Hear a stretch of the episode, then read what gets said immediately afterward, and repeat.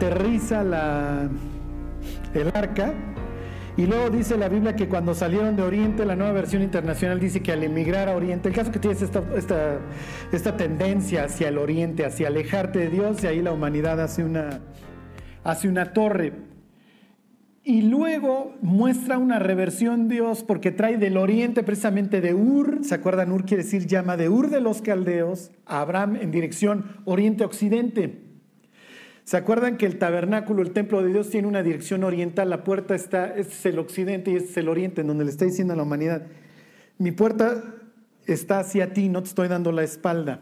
Entonces viene Abraham y le dice, te voy a dar esta tierra. Con Abraham viene su, sobrino, se volvió su padrastro Abraham y la tierra se vuelve escasa para ambos, esto entre comillas, lo que, lo que no le gusta este, a este lote es depender de Abraham y que Abraham es el bueno y se separa del lugar de bendición y qué dirección agarra. Al oriente se va, y literalmente así dice el Génesis, se va al oriente, a la llanura, a la llanura del Jordán. Ok, entonces, ¿esto del oriente no es bueno, Charlie? No, no es bueno. ¿Ok? Israel fracasa y ¿dónde acaba? En el oriente. Y lo que narra Esdras es una migración ahora al revés, de oriente a occidente. El pueblo de Israel está regresando a su tierra, lugar de bendición. Es un muladar, es un baldío, pero es donde quieres estar. Más vale estar dentro de la voluntad de Dios en el baldío que, que en la abundancia lejos de Dios. Ok, y entonces viene la reconstrucción. La Biblia le dedica muchas páginas al tema de la reconstrucción, de la restauración. Es natural, somos expertos en destruir nuestra vida. ¿Ok? bueno, entonces dice 1.1, en el primer año de Ciro, rey de Persia, esto lo vimos la semana pasada, pero no me detuve en el tema que ahora me voy a detener. En el, primer año de Ciro, rey de Persia, para que se cumpliese la palabra de Jehová por boca de Jeremías, despertó Jehová el espíritu de Ciro, rey de Persia, el cual hizo pregonar de palabra y también por escrito por todo su reino, diciendo lo siguiente. Ok, vamos a ver cómo se construye, cómo se va a reconstruir en este caso al pueblo de Dios, a Judá, y cómo se construye la iglesia, porque las mismas palabras se usan para construir la, iglesia. Ciro tiene un apodo en la Biblia. ¿Ok? Bueno, no, no, no apodo. Lo que pasa es que nosotros tenemos apodo como algo chistoso o cariñoso. Tiene un sobrenombre en la Biblia. ¿Alguien me sabría decir cuál es? ¿Eh? Les recomiendo un libro.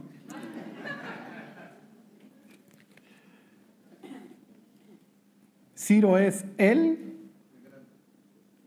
Sí, Ciro el Grande, sí, miren, la historia de Ciro, si algún día no tiene nada que hacer, léanla, es increíble, es una especie ahí de, de mega caudillo, también lo sacan de las aguas, este, su abuelo lo quiere matar, pero resulta que luego aparece, porque la persona que lo, tiene la orden de matarlo después de que nazca no lo ejecuta.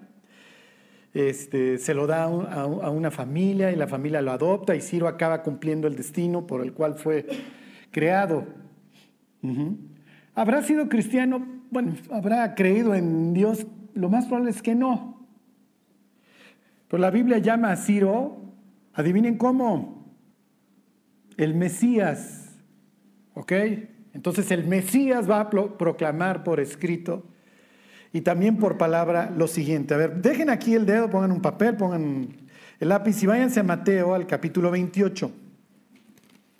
Las mismas expresiones va a usar el Mesías, le hace Jesús, que el Mesías le hace Ciro. Así llama el libro del profeta Isaías a Ciro, el Mesías, mi ungido.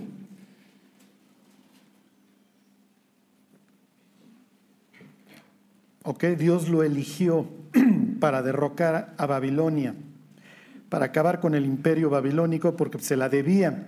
Ciro no va a destruir Babilonia, la destrucción la va a hacer otro cuate que vamos a ver en su momento, que es el tercer rey, que es este Don Darío. Pero bueno, eh, ahí está en Mateo 28. Ok, dice Mateo 28, 18. Jesús se acercó y les habló diciendo, ¿ahí están? Bueno, Entonces se va a proclamar, ahí viene el arranque, la construcción de la nueva casa de Dios. En este caso lo que van a reconstruir es el templo. En este caso, en el caso de Mateo, lo que se va a construir es que vendría siendo lo mismo, ¿ok? Porque vosotros sois el templo del Espíritu Santo. Nosotros somos el templo de Dios. Dios habita acá y ahora habita en la iglesia, ¿ok? Bueno, entonces regresense a Esdras. Espero que hayan dejado ahí, porque si no nos tardamos tres minutos en regresar a Esdras, ¿ok? Y déjenlo ahí en Mateo. Quiero que comparen los dos pasajes. Ok, entonces dice 1, 2. Así ha dicho Jehová, rey de Persia. Jehová, el Dios de los cielos, me ha dado todos los reinos de la tierra y me ha mandado que le edifique casa en Jerusalén que está en Judá. Quien haya entre vosotros de su pueblo, sea Dios con él, sea Dios con él, ok. Y suba a Jerusalén que está en Judá y edifique la casa a Jehová Dios de Israel, él es Dios, la cual está en Jerusalén. Ahora regresense a Mateo y Fíjense los elementos, los mismos elementos que usa Ciro para, para iniciar el arranque de la reconstrucción, lo mismo usa Jesús para el arranque de la construcción de la iglesia.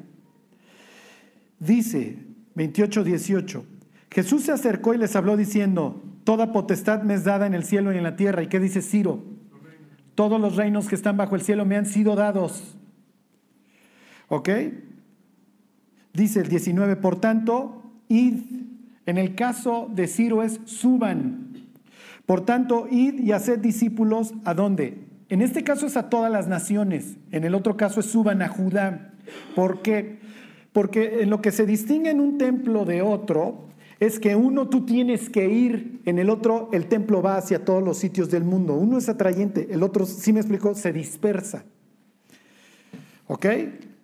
Entonces dice, id y haced discípulos a todas las naciones bautizándolos en el nombre del Padre y del Hijo y del Espíritu Santo, enseñándoles que guarden todas las cosas que os he mandado. Ciro dice, sea Dios con él, y en este caso dice Jesús, y he aquí yo estoy con vosotros todos los días hasta el fin del mundo. Amén. ¿Se entiende? Entonces, Jesús está tomando esta historia de Esdras para simbolizar que así como Ciro ordena que los judíos suban a Jerusalén para construir la casa de Dios y que Dios los acompañe, es lo mismo en este caso. Ok, ¿ya están de regreso en Esdras? Ok. Dice el 1.4, y a todo aquel que haya quedado en cualquier lugar donde more, ayúdenle los hombres de su lugar con plata, oro, bienes y ganados para la casa de Dios, la cual está en Jerusalén. Entonces se está pidiendo la cooperación. ¿Por qué? Porque para la construcción de la casa de Dios, y cuando ustedes escuchen ahora casa de Dios, cuando yo les diga, piensen tanto en esta como en la iglesia. Se va a requerir la cooperación de todos los creyentes. Los, los creyentes todos formamos la iglesia y en este caso si no interviene todo el pueblo, no se va a poder reconstruir. ¿Ok? Versículo 5. Entonces se levantaron los jefes de las casas paternas de Judá y de Benjamín y los sacerdotes y levitas. Y luego todos aquellos cuyo espíritu despertó Dios para subir a edificar la casa de Dios, la cual está en Jerusalén. Charlie, ¿cómo se construye la casa de Dios? Y en este caso, ¿cómo reconstruyo mi vida? ¿Cómo reconstruyo mi vida, Charlie? Todo esto que hoy está destruido, la ciudad, la ciudad que era populosa y ahora está sola, la que era la señora de provincias y ahora es tributaria, la que hoy tiene sus lágrimas en sus mejillas. ¿Cómo reconstruyes una vida? Lo acabamos de leer. Lo tiene que empezar el Espíritu Santo. No hay otra forma. Dios es el único que puede cambiar la vida de una persona. No hay otra, no hay otra forma. Ahora váyanse a Jeremías 13:23. El ser humano tiene que entender que no hay otra manera. A ver si se los encuentro esto.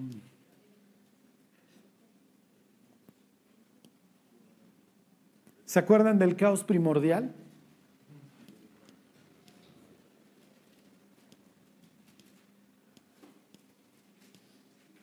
Aquí acaban los paisas, esto es lo que se ve.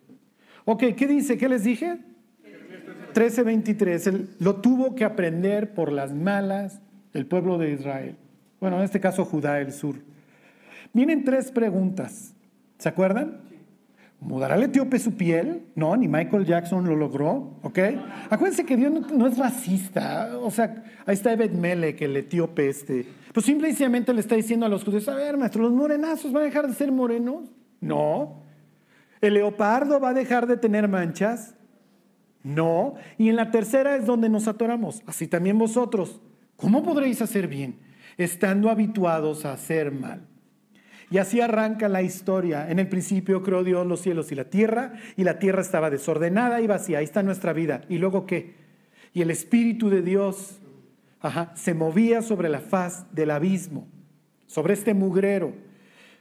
Los judíos dicen, ustedes son politeístas, ¿no es cierto? Tú también crees en el Espíritu de Dios y te lo presento desde las primeras palabras del Génesis. No, ahí la palabra que se usa es viento, Carlos. Diría un judío. Ahí dice la palabra ruach. Y ruach puede ser tanto espíritu como viento. Y entonces cuando están estas aguas, ¿qué es lo que dice Dios? Sopló y entonces trajo la sequía. ¿No es cierto? Porque el verbo que emplea para cuando dice que el espíritu de Dios se movía es el mismo de revolotear. Si se entiende, se usa tres veces el verbo ese y la segunda vez que te lo encuentras es en Deuteronomio 32 y habla de revoloteo. Ok, ¿se acuerdan cuando Jesús es bautizado? Jesús de dónde sale? De las aguas. Y entonces el Espíritu de Dios viene en forma de paloma, revoloteando y se posa sobre él. ¿Qué está diciendo Dios? El único que puede resolver tu caos, el único que puede resolver tu vida, soy yo. Porque además si la iglesia está construida por seres humanos y el ser humano no puede cambiar, si yo no te transformo, la iglesia no va a funcionar. Y esto va a venir más adelante a colación. Y lo bueno es que se les olvida, entonces se los adelanto. La iglesia no la puedes construir por medios carnales. No se trata, bueno, vamos a hacer mercadotecnia para atraer a las personas. No, pues mejor da chela los domingos, se te atasca el lugar. ¿Sí? Y pues que vengan los crudos. O sea, en serio, trae chela y birria y vas a ver si no se te llena el lugar. ¿Sí me explico? Es que Dios, si me dedico a enseñar la Biblia y hablar del infierno, ¿quién va a venir? ¿Y qué te va a contestar Dios? Van a venir aquellos cuyos, que sean movidos por mi espíritu, cuyo espíritu despierte yo, que son los que necesitas. No necesitas de otro tipo. Porque la iglesia está conformada por gentes que han sido transformadas por Dios. No puede funcionar de otra manera. Ok, entonces este, regresense. ¿Y qué es lo que va a suceder? Que entonces la gente empieza a dar de manera voluntaria. ¿Ok? Hoy está de moda en las iglesias que a las gente, a ver, tienes que dar el diezmo y, hay lugares en donde piden este, Yo nada más les pido la factura del carro, lo único que... y si no traen carro, pues ya ni les pido, ¿no? ¿Qué es lo que dice la Biblia? Cada uno de como propuso en su corazón y el que pone esto en el corazón de las personas es Dios, de otra forma no sirve. La iglesia se hace grande o chica a partir de lo que las personas y puedan dar, y es lo que dice Pablo, cada uno de sobre lo que tiene, no sobre lo que no tiene. Ajá. Ahí están, versículo el 1.6. Ok, dice, y todos los que estaban en sus alrededores les ayudaron con plata y oro, con bienes y ganado y con cosas preciosas, además de todo lo que se ofreció voluntariamente. Cuando los judíos terminen el templo, que van a reconstruir, el mismo Dios les va a decir, oigan, los que conocieron el templo anterior y los que están viendo este, ¿qué piensan? No, pues sí, la neta, este sí está mucho más chafa, Señor. Sí, pero no se preocupen. No es con fuerza ni con ejército, es con mi espíritu Dios no está buscando lo nuestro, nos está buscando a nosotros. ¿Sí se entiende? Y cuando nosotros nos convertimos es natural, Dios empieza a ganar terreno en nuestra vida, en todas las áreas. ¿Y qué es lo que pone en nuestro corazón? Bueno, pues Dios quiero servir. Y entonces es cuando empezamos a, a preguntar, oye, ¿y aquí? Pues cómo funciona? Y si quiero dar algo, ¿puedo dar? Y puedo dar también de mi tiempo. Y oye, hay que ir al hospital a predicar y no falta el incauto que levanta la mano. Y oye, se murió X y hay que ir a predicar al, al velorio y hay el incauto que levanta la mano. Dios pone en nuestro corazón el servir y es la única forma como las iglesias crecen. Cuando Dios lo pone en el corazón de las personas, si Dios no nos mueve a través de su espíritu, ni lo intentemos. Israel quiso ser el pueblo de Dios sin Dios y no lo logró. Y Dios no estaba esperando un imperio. La otra vez alguien preguntó en el YouTube, oye, ¿por qué no dices que Israel es un imperio? Porque nunca fue la idea. El imperio no para de devorar y de estar conquistando. No, lo único que Israel quería es saber, me largas a todos estos clanes de híbridos, te estableces y dentro de estas fronteras ya no te vas a mover, maestro, y vas a ser un pueblo ejemplar para el resto de las naciones. Tan, tan. El problema es que Israel nunca quiso asumir y nunca le creyó a Dios. Bueno, y luego vienen, ¿se acuerdan capítulo 2, todos estos héroes que salieron de dónde? Salieron de Babilonia, que implica salir de dónde. Sí, sí sería del mundo, pero en el caso de estos hombres, ¿qué? ¿De dónde nos quiere sacar Dios? De la esclavitud también está bien. Cien cristianos dijeron, también hubieran puesto esclavitud, también hubieran salido del mundo. De la idolatría, del caos, claro, eso representa Babilonia. Pero en el caso de estos cuates salieron de la zona de confort. salieron del confort.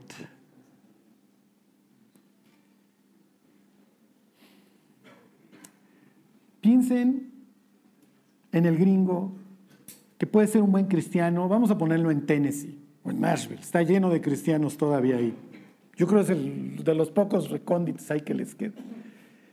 Y pues le fue bien, y su lana es un sitio de mucho varo, y está esperando su retiro para comprarse un yate irse a las costas sureñas de Italia. ¿Les gustaría? Y luego pues ya me bajo y conozco Torino y Sicilia y me como las mejores pizzas, las mejores pastas, voy leyendo mi Biblia, hasta que un día digo, ¿por qué estoy desperdiciando mi vida?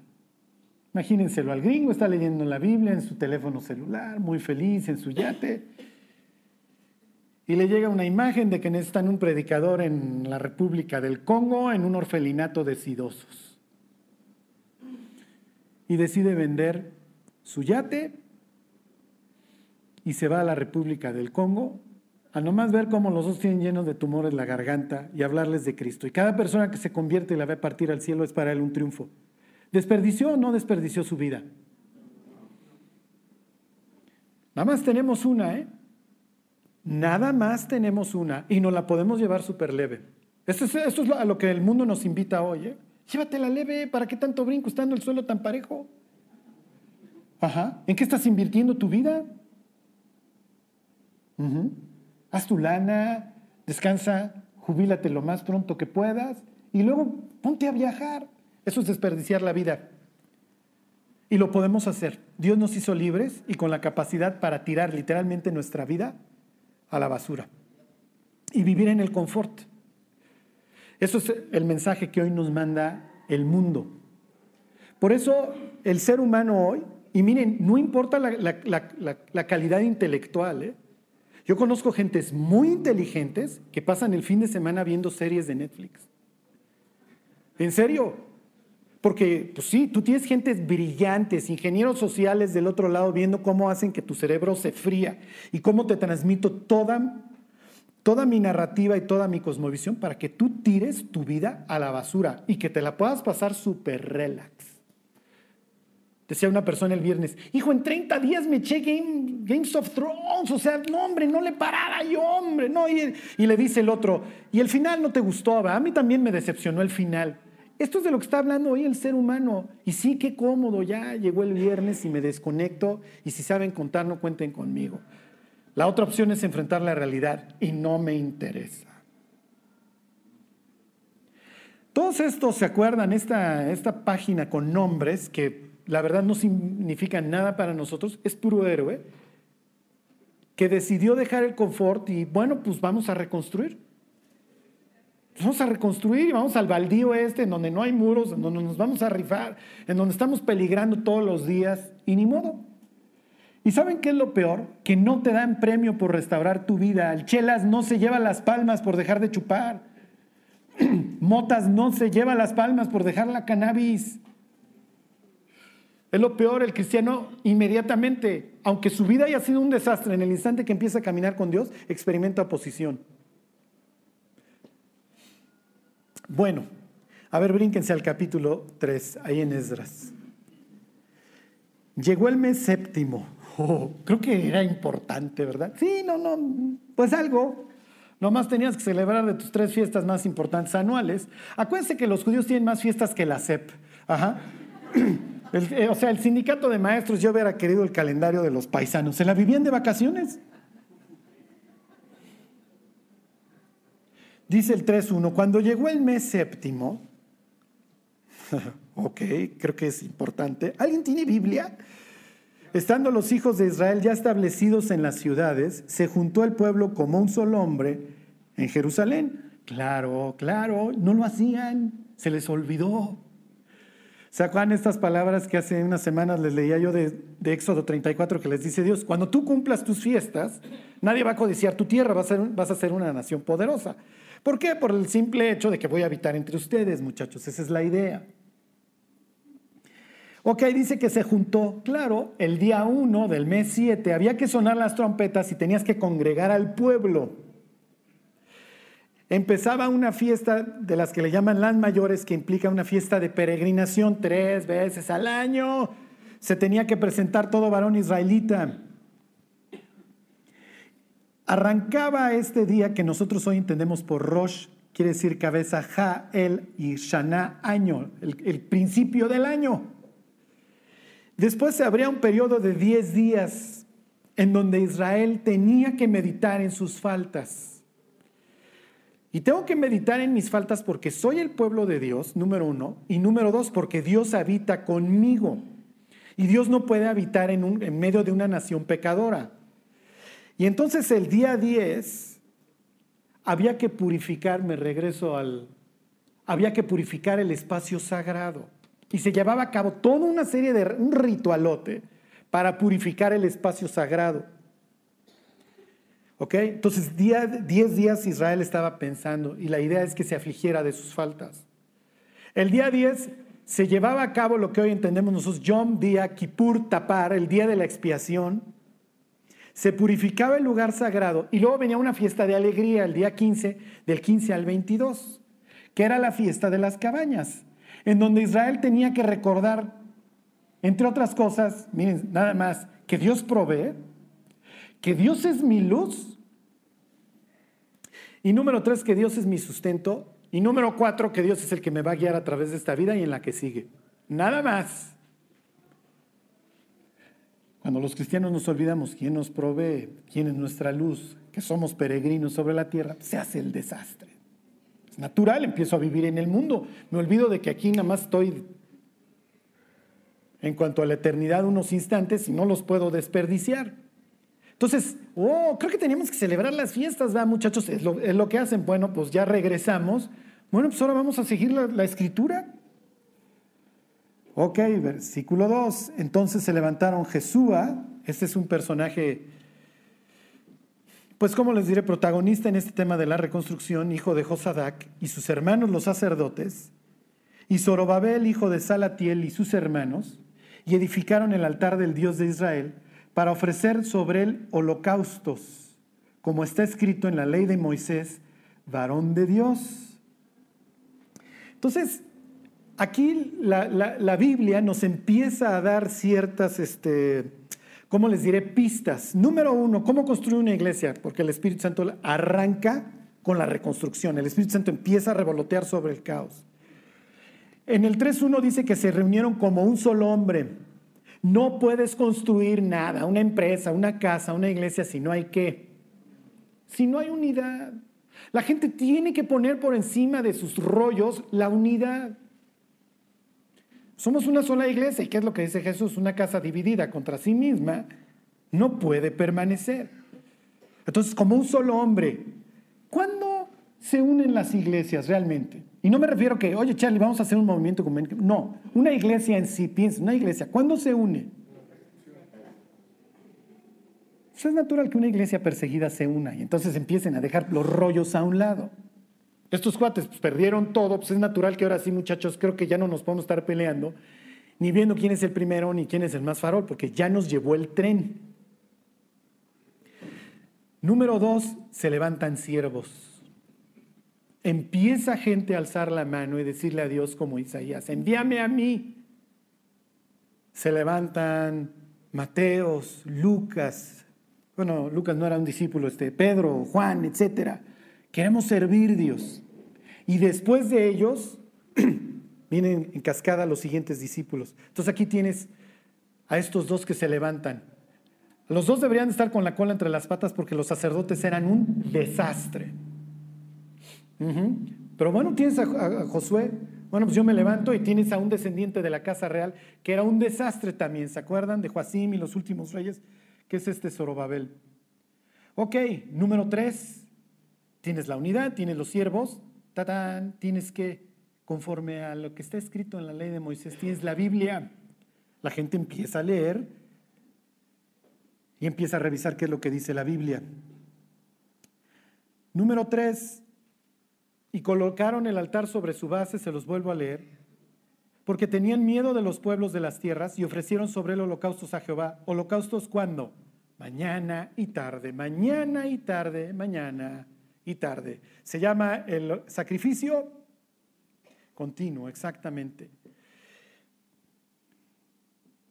Dice holocaustos, ¿se acuerdan? Holocaustos viene de hola, que es subir, ascender. Váyanse al capítulo 29 del libro del Éxodo para que vean cuál era el racional del holocausto. Bienaventurado el varón que no anduvo en consejo de malos, ¿se acuerdan? Ni estuvo en camino de pecadores, ni en silla de escarnecedores se ha sentado, sino que en la ley del Señor está su delicia y en su ley medita día y noche, día y noche.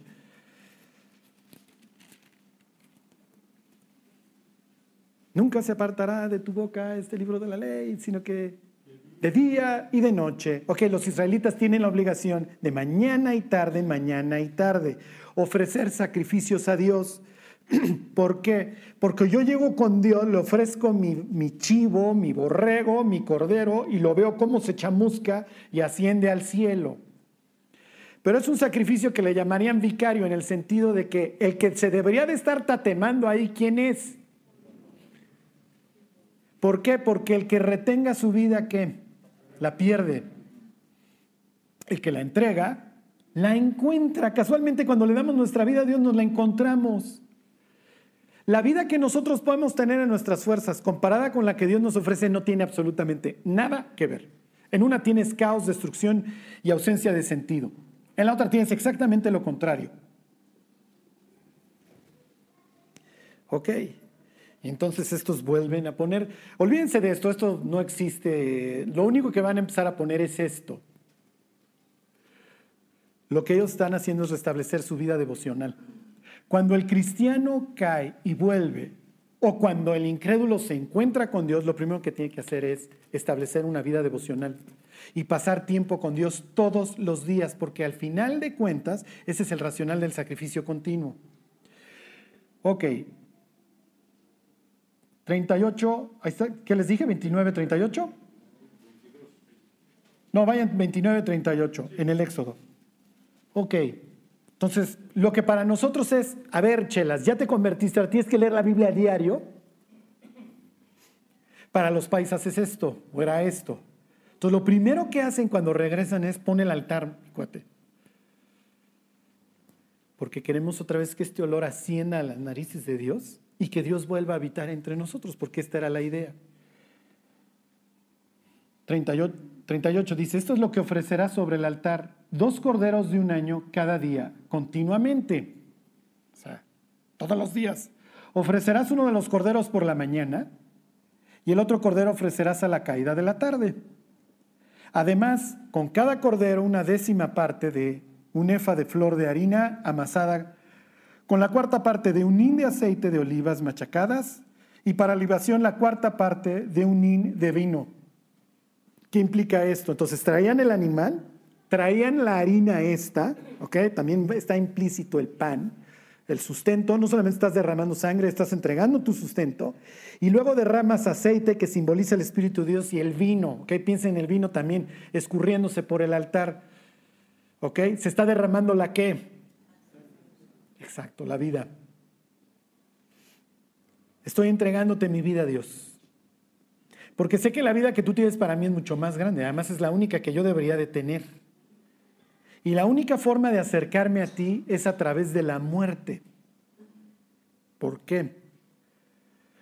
Porque cuando Adán y Eva pecan, ¿se acuerdan? Quedan podridos. Y Dios le dice a Adán y a Eva en pocas palabras, miren, van a regresar muchachos, se me largan un tiempo y regresan. Y van a efectivamente comer del árbol de la vida nuevamente, pero no en este estado, porque se me quedan podridos para siempre. Entonces, voy a necesitar que pierdan este caparazón podrido que traen y los restituyo y les doy un cuerpo perfecto. Es lo que explica Pablo en la carta a los Corintios en capítulo 15. Es necesario que esto mortal se vista de inmortalidad y que esto corruptible se vista de incorrupción. ¿Sí se entiende? Entonces, el acercarme a Dios implica que mi muerte, porque para que yo entre a la presencia de Dios hasta el lugar santísimo tengo que morir. No puedo ver a Dios con este cuerpo porque me achicharra como dice Tronic. ¿Sí se entiende? Por eso la Biblia dice que es agradable delante de los ojos de Dios la muerte de su, de su gente, porque ya, ya te despojé de estas carnitas. ¿Sí se entiende? Por eso hay muchas personas, les digo que cuando mueren, muchos cristianos, vas a la tumba y dices, aquí descansas, ¿se acuerdan? Aquí yaces y haces bien. Descansas tú y nosotros también. Ajá, porque ya te despojaron de estas carnitas que no te aguantábamos. ¿Ok? Ni tú te aguantabas. Bueno. Ok, versículo 41. Y ofrecerás el otro cordero a la caída de la tarde, haciendo conforme a la ofrenda de la mañana, el, la harina, el aceite y el vino. Y conforme a su libación, en olor grato, ofrenda encendida al Señor, se chamusca. Este, este será el, hola, este será el holocausto, el que sube continuo por vuestras generaciones a la puerta del tabernáculo de reunión delante de Jehová. La palabra delante que es, ¿se acuerdan? Su rostro, esa es la idea. Delante de Jehová, en la cara de Dios. Adán y Eva se escondieron de qué? De delante. Exacto. De la presencia de Dios, de su cara. En misma palabra. Ok.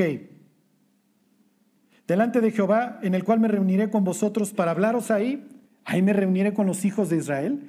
Y el lugar será santificado con mi gloria.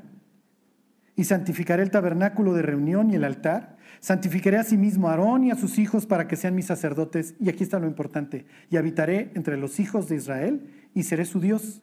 Y conocerán que yo soy Jehová su Dios que los saqué de la tierra de Egipto. ¿Para qué? Para habitar en medio de ellos. Yo, Jehová, su Dios. Este es el propósito de Dios con el ser humano. Me quiero llevar contigo, pero te creé libre y eso te da la posibilidad de inclusive odiarme si así lo quieres y de que yo no habite contigo. Ahora váyanse al Apocalipsis al capítulo 21. Este es el plan. Este es el propósito. Dios se quiere llevar con las personas. A ver, Israel, te saco de tu esclavitud, te saco de una tierra de muerte, te saco de Egipto, de sus piramidotas que son sarcófagos, te saco de su Valle de los Muertos, te saco, su libro es el libro de los muertos, todo tiene que ver con muerte. Te saco de la vida muerta que llevas y te doy una nueva y me llevo contigo. Pero para que yo me lleve contigo, tiene que haber muerte. Oh, sí. La tuya no me sirve porque ahí se acaba, entonces me traes un sustituto, alguien que te representa, le pones las manos, que implica tu peso sobre él, me lo pones y lo ves cómo se eleva, cómo se chamusca. Y te estamos representando a ti, porque tú moriste, porque habéis muerto y vuestra vida está escondida con Cristo en Dios. Con Cristo estoy juntamente y ya no vivo yo, mas vive Cristo en mí. ¿Sí se entiende? Lo que pasa es que los cristianos cuando retenemos nuestra vida y no la vemos ascender al cielo, carece de total sentido. Un cristiano en el mundo es totalmente inútil, no le sirve a Dios, le sirve en el altar. Ya muere a tus planes, sigue los míos. Los míos te van a dar satisfacción, los míos traen vida. Bueno, fíjense en qué acaba, en qué acaba la historia. Y miren, nomás se los leo para hacerles énfasis en este tema de que el sacrificio continuo implica que yo quiero estar entre ustedes. Cuando los paisas regresan, lo primero que hacen es restaurar el sacrificio continuo. ¿Para qué? Para que vuelva a habitar Dios con nosotros, para que Dios nos vuelva a proveer, para que Dios nos vuelva a cuidar. Ok, ahí está, 21. Dice, vi un cielo nuevo y una tierra nueva, porque el primer cielo y la primera tierra pasaron, y el mar, el caos, ya no existía más. O sea que los que les gusten Mazatlán y Cancún, ya olvídense, ya, se acabó el caos. Del trono de Dios van a salir nuevamente los ríos relax. ¿Ok? Hay cielos nuevos y tierra nueva, porque los que habitan el sitio son nuevas criaturas, ¿se acuerdan? Versículo 2, y yo Juan vi la santa ciudad, la nueva Jerusalén, descender del cielo de Dios, dispuesta como una esposa ataviada para su marido. Y oí una gran voz del cielo que decía, he aquí el tabernáculo de Dios con los hombres, y él morará con ellos. Ay, ¿dónde he escuchado esto, Dios? Y ellos serán su pueblo, y Dios mismo estará con ellos como su Dios. Enjuagará Dios toda lágrima de los ojos de ellos, y no habrá muerte, ni habrá más llanto, ni clamor, ni dolor porque las primeras cosas pasaron. El propósito de Dios desde el arranque de esta historia era habitar con las personas. Los israelitas dijeron, me importa un bledo Dios, no me interesa ni tu templo, ni tus leyes, ni tu nada, así que si quieres ahuecar el ala ya te estás tardando y qué es lo que hizo Dios. Pues ahí la ven muchachos, se fue la protección de Dios, los arrasaron los babilonios, acabaron en el caos y ahora que regresan al primero que quieren, de regreso a quién creen que es. Cuando, cuando alguien regresa a Dios, lo primero que tiene que entender es que tiene que reactivar su vida devocional. Y la cantaleta siempre es, es que vuelvo a agarrar la Biblia, Charlie, y no siento nada. No es de sentimiento, es de restablecer. Estos cuates cuando vuelven a poner el, pues, ¿qué están sintiendo? Si no sienten nada. Pero vuelven a poner el altar y regresan los principios. Oye Dios, pues mira, tú lo sabes, dejamos el sacrificio continuo, el fuego dejó de arder en el altar. ¿Nos valió? Dejamos de orar, dejamos de buscarte y ya viste dónde acabamos. Pero aquí estamos nuevamente de regreso. Les pongo un último ejemplo y la próxima semana le seguimos. Váyanse al libro de jueces. Aquí hay unos cuates ofreciendo un holocausto. Es capítulo 13.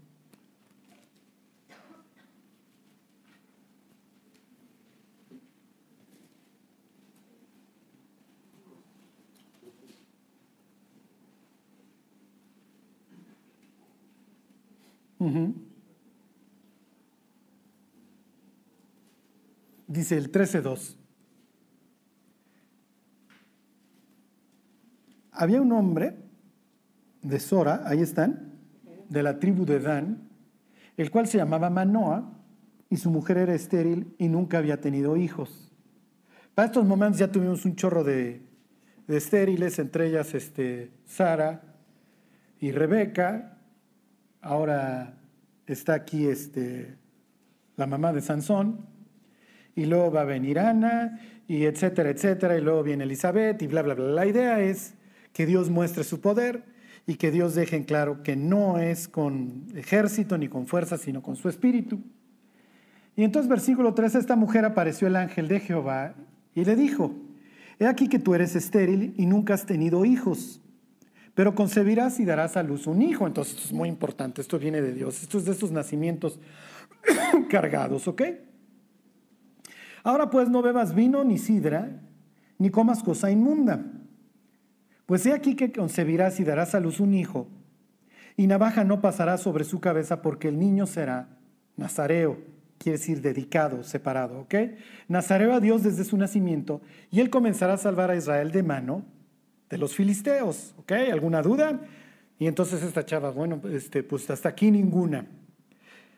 El nazareo es una persona dedicada a Dios así como el sacerdote. Este es de la tribu de Dan, este no puede ser sacerdote, pero puede dedicarse a Dios. Y al final de cuentas su vida va a ser lo que Dios está esperando de la nuestra, va a ser contracultural. En un mundo mediterráneo, si tú no comes nada relacionado con, los, con las uvas, eres muy extraño. Ajá. Entonces, bueno, pues alguna duda no, pero luego va con el marido y le dice, oye, ¿qué crees? Se me apareció un ángel y me dijo que voy a tener un hijo. Y le dice Manoa, y le preguntaste qué tenemos que hacer o algo, y le dice, no. Entonces oran y le dicen, oye Dios, muéstranos qué tenemos que hacer con el chamaco que van a hacer. Ok. Versículo 12, me brinco a la plática entre Manoa y el ángel. Entonces Manoa dijo, cuando tus palabras se cumplan, ¿cómo debe ser la manera de vivir del niño y qué debemos hacer con él? Y el ángel de Jehová respondió a Manoa, la mujer se guardará de todas las cosas que yo le dije. No tomará nada que proceda de la vid, no beberá vino ni sidra y no comerá cosa inmunda, guardará todo lo que le mandé. Entonces Manoa dijo al ángel de Jehová, te ruego que nos permitas detenerte y te prepararemos un cabrito. Y el ángel de Jehová respondió a Manoa, aunque me detengas, no comeré de tu pan, mas si quieres hacer oh, holocausto, ofrécelo a Jehová y no sabía Manoa que aquel fuese el ángel de Jehová. No sabe que está hablando con Dios. Entonces dijo Manoa al ángel de Jehová, ¿cuál es tu nombre para que cuando se cumplan tus palabras te honremos? Y el ángel de Jehová respondió, ¿por qué preguntas por mi nombre, que es admirable? Manoa anda medio desorientadón porque le quiere rendir culto a un ángel. ¿Por qué? Porque el pasaje ya está claro que no sabe qué es Dios. Sí, sí se entiende. Y entonces este cuate le dice, ¿para qué me preguntas por mi nombre? Que es admirable. Y bueno, pues ya saben, en Isaías luego este va a ser el nombre del Mesías. Pero bueno, versículo 19. Y Manoa tomó un cabrito y una ofrenda y los ofreció sobre una peña a Jehová. Y el ángel de Jehová hizo milagro ante los ojos de Manoa y de su mujer. Ok, va a venir un milagro. El milagro tiene mucha importancia. ¿Por qué? Porque lo que están haciendo es que le están haciendo ofrenda y le están haciendo holocausto. Y el holocausto asciende al cielo. El holocausto se consume por completo, por lo menos en los votos de consagración. Como en el caso de los sacerdotes, dice, vas a tomar uno de los carneros y lo chamuscas por completo. Ok, este voto es de consagración en donde le digo a Dios, Dios, aquí está toda mi vida. Y Dios va a mandar un mensaje bastante gráfico. Entonces piénsenlo, ahí está el fuego, ahí está Manoa ofreciendo estos animales. ¿Y qué es, cuál es el milagro que lleva a cabo el ángel? Fíjense, versículo 20. Porque aconteció que cuando la llama subía del altar hacia el cielo, el ángel de Jehová subió en la llama del altar ante los ojos de Manoa y de su mujer, los cuales se postraron en tierra. Y el ángel de Jehová no volvió a aparecer a Manoah ni a su mujer. Ok, bla, bla, bla. Estás haciendo un voto de consagración y le dices, Dios, te voy a entregar mi vida y te voy a entregar la vida de mi hijo. Vamos a pensar que aquí está Clodomiro que... Y entonces dice Claudio, Dios, te entrego mi vida, voy a ser nazareo y mi hijo va a ser mini nazareito. ¿Ok? Y entonces dice, está bien. Y en ese instante se sube Dios al altar y por ahí se va. ¿Qué mensaje le está mandando?